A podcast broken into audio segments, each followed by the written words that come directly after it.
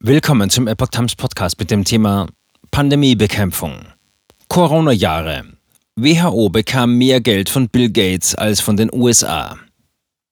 Ein Artikel von Reinhard Werner vom 21. September 2022. In der Corona-Zeit erhielt die WHO mehr Geld von Bill Gates und dessen Netzwerk als von den USA oder der EU. Im Gegenzug wollten die Stiftungen Mitsprache. Der Microsoft-Gründer und Milliardär Bill Gates hatte bereits zu Beginn der Corona-Pandemie angekündigt, seine Stiftungen und Netzwerke zu mobilisieren. Diese sollen die Weltgesundheitsorganisation WHO und bedürftige Staaten im Kampf gegen die Seuche unterstützen. Recherchen von Welt am Sonntag und Politico zufolge hat der Philanthrop im Gegenzug für üppige Spenden eine Mitsprache in Entscheidungsprozessen beansprucht. Kritiker zweifeln nun auch die Effektivität seiner Bemühungen an. Bill Gates riss früh die Initiative an sich. Die an der Recherche beteiligten Journalisten hatten unter anderem Dokumente mit Bezug zur Corona-Pandemie ausgewertet und mit Entscheidungsträgern gesprochen. Letzteres im Regelfall unter der Bedingung der Anonymität. Die Betreffenden wollten eine künftige Zusammenarbeit zwischen der US-Regierung und dem Gates-Netzwerk nicht belasten. Die Regierung in Washington waren die Aktivitäten von Bill Gates zu Beginn der Pandemie höchst willkommen. In Deutschland hatte der Bundesnachrichtendienst BND vor möglichen weitreichenden Folgen einer Ausbreitung des Coronavirus gewarnt. Zu diesem Zeitpunkt hatte die Seuche gerade auf Europa übergegriffen. WHO-Chef Tedros Adhanom Ghebreyesus schickte erste Faktenfindungsmissionen nach China. Das Problem?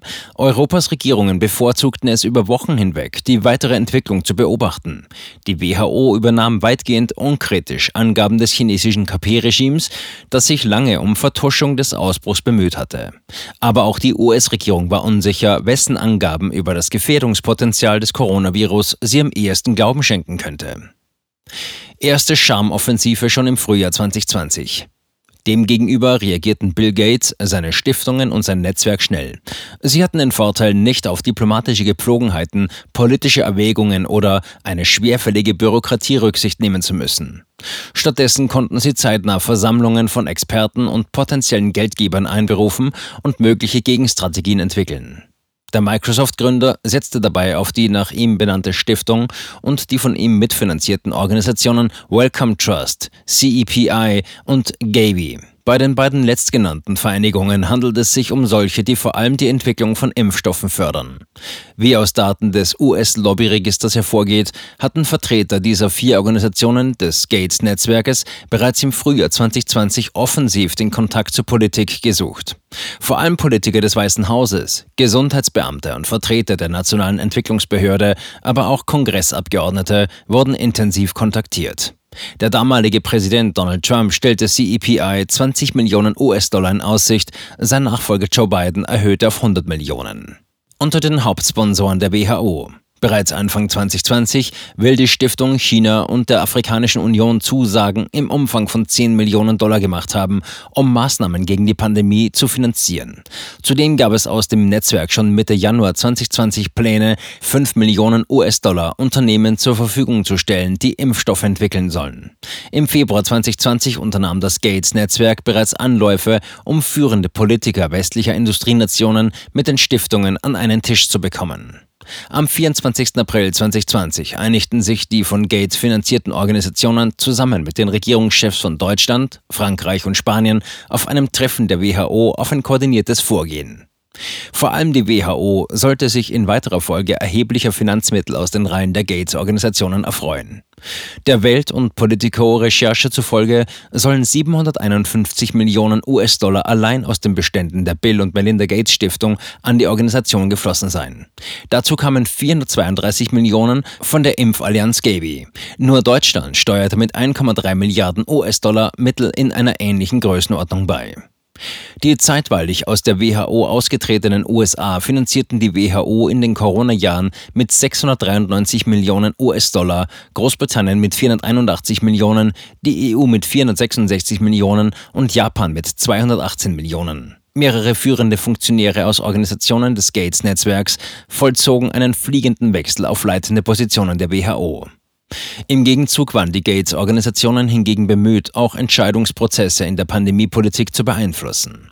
Vor allem eine Frage war für Vertreter des Netzwerks zentral. Die Aufrechterhaltung des Patentschutzes für Herstellerunternehmen von Impfstoffen, den Vertreter mehrerer Länder und von NGOs wie Ärzte ohne Grenzen aufheben wollten.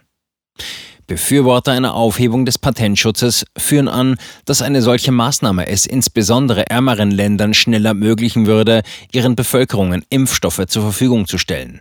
Gegner befürchten einen kontraproduktiven Effekt. Die faktische Enteignung der Hersteller auf dem Gebiet des Innovationsschutzes würde die künftige Bereitschaft zur Forschung beeinträchtigen. Persönliche Intervention bei Angela Merkel. Bill Gates und seine frühere Ehefrau Melinda sollen in dieser Sache sogar persönlich zum Telefonhörer gegriffen haben, um bei der damaligen deutschen Bundeskanzlerin Angela Merkel zu intervenieren. Dies geschah den Erkenntnissen des Rechercheverbundes zufolge am 6. Mai 2021, als die Impfkampagne in vielen Ländern der Welt mit Nachdruck angelaufen war. Zu diesem Zeitpunkt hatten die Regierungen einflussreicher Länder wie der USA, Frankreichs oder Italiens Bereitschaft gezeigt, eine Patentschutzaufhebung mitzutragen. Merkel sollte in weiterer Folge eine solche Maßnahme auf internationaler Ebene blockieren und somit dazu beitragen, dass erst ein Jahr später eine Einigung auf WTO-Ebene zustande kam, die zumindest temporäre Einschränkungen der Patentrechte vorsieht. Ob das Gespräch mit Gates für Merkels Sinneswandel seit der Zeit des Ausbruchs der Pandemie entscheidend war, ist ungewiss. Neben Gates hatten auch mehrere Pharmaunternehmen und Verbände deutsche Politiker bedrängt, einem Patentschutzmoratorium nicht zuzustimmen. Außerdem war die Position der Union in dieser Frage schon zuvor abwartend gewesen. Dennoch illustriert diese Begebenheit, wie intensiv das Bemühen von Gates und seinem Netzwerk war, im Austausch zu seinen Fördermaßnahmen zur Pandemiebekämpfung auch bei deren Regeln und Durchführung mitzureden. Gleichzeitig sollte zwar die WHO Kontrollrechte gegenüber den Bemühungen der von Gates initiierten Programme ACTA und COVAX erhalten. Die daran beteiligten Akteure sollen nach Einschätzung von Beobachtern eher Dienst nach Vorschrift geleistet haben, wenn es um Fragen der Transparenz ging. Prüferkommission zieht durchwachsene Bilanz. So stark der Antritt war, den Gates mit seinem Netzwerk zu Beginn der Pandemie hingelegt hatte, so uneinheitlich fällt die Bewertung der Resultate aus, die er bei deren Bekämpfung erzielen konnte. Ein Aspekt, der in diesem Zusammenhang Kritik erfährt, ist die Priorität, die seine Organisationen zu Beginn der Pandemie dem Impfstoff von AstraZeneca zugedacht hatten. Gegenüber Staaten und Universitäten hatten Lobbyisten der vier beteiligten Initiativen Druck ausgeübt, vorrangig mit diesem Hersteller zu kooperieren. Dessen ursprünglicher Impfstoff wurde jedoch schon nach wenigen Monaten in vielen Ländern vom Markt genommen, da mehrere Fälle von zum Teil tödlichen Nebenwirkungen bekannt geworden waren. In weiterer Folge erwies sich ein überarbeitetes Präparat als Ladenhüter und damit als Fehlinvestition. Aber auch quantitativ blieben von Gates initiierte Bemühungen hinter den selbstgesetzten Zielen zurück. Dies geht aus Zahlen eines Prüferkonsortiums des Beratungsunternehmens Dalberg Global Development Advisors hervor, das im Auftrag der vier beteiligten Organisationen selbst aktiv geworden war. So gingen bis Ende Juni 2021 lediglich 84 Millionen durch Gates organisierte Testkits in ärmere Länder statt der anvisierten 500 Millionen.